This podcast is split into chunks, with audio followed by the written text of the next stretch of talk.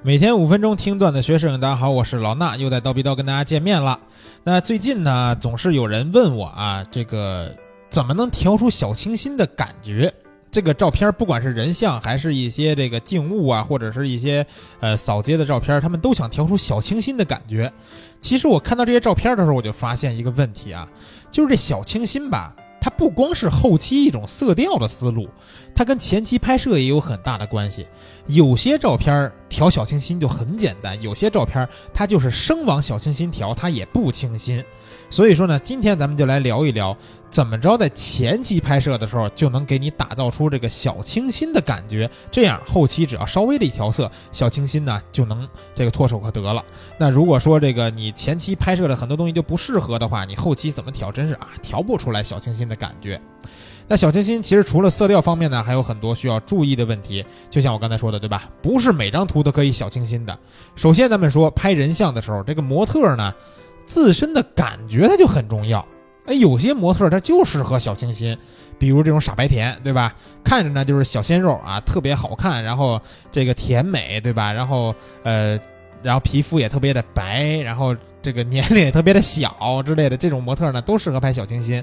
那有些模特看起来就是很成熟，或者说女王范儿，或者说棱角啊，这个面部棱角特别明显的这种，它明显呢就适合拍这种欧美范儿，对吧？或者是很浓重这种情绪片儿，它拍出来照片可能就不往不好往这个小清新的方面去发展。所以说，模特自身的感觉是首当其冲的。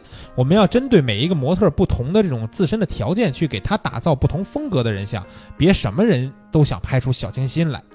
那其他呢？这个除了模特以外，还有服装和环境方面的问题。服装呢，其实要尽量的这个色彩鲜艳一点，或者说这个清淡一点也可以。呃，我觉得一种不太适合小清新的是什么衣服呢？一身黑这种大风衣。是吧？或者说你就特别不注重的一种，出门旅游的时候穿那种羽绒服啊什么的，呃，或者是穿着羽绒服下面穿一牛仔裤，然后围一大围巾，这个有时候就不太适合拍小清新了啊。所以说这个服装也是要这个搭配的稍微的文艺一点、复古一点，或者是这个可爱一点，都是适合拍小清新的。那环境呢，其实也是有适合有不适合的。拍小清新比较多的是在什么地儿呢？小树林最常见，对吧？或者说学校里边。或者说这个生活化的一些场景，但是色彩要鲜艳一点的啊。当然有时候这个有些花丛呢也是不错的啊，因为我看到很多摄影师喜欢在这种蔷薇的一片蔷薇的这种花丛里边去拍照，这个都适合是小清新的感觉。那如果你拍摄的场景是一个废墟啊，或者是工厂，或者是没什么颜色的这种荒郊野岭，你包括这个坝上的这种风景区之类的这种地方，它啊。有时候真的不适合小清新的风格，所以说这个环境和服装的搭配呢，也是要去往小清新的方面去思考，才能拍出小清新的感觉。那我们拍摄的时候，人像总会有一些道具，对不对？拍小清新的道具会有什么呢？比如说。呃，有遮阳帽，对吧？草帽之类这种东西，它是很有小清新、很有文艺的这种感觉的。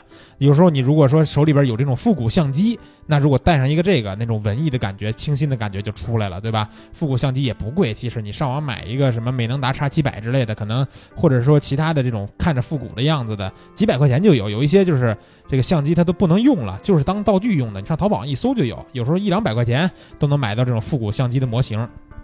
啊，也不是模型啊，就是用坏了的相机，这种东西做道具就是不错的。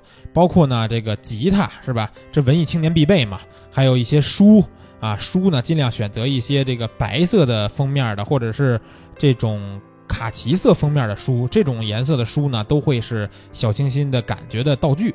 这些道具呢都不错啊，千万别拿着这种什么刀剑如梦是吧？那是拍古风去了，你咱就别小清新了啊。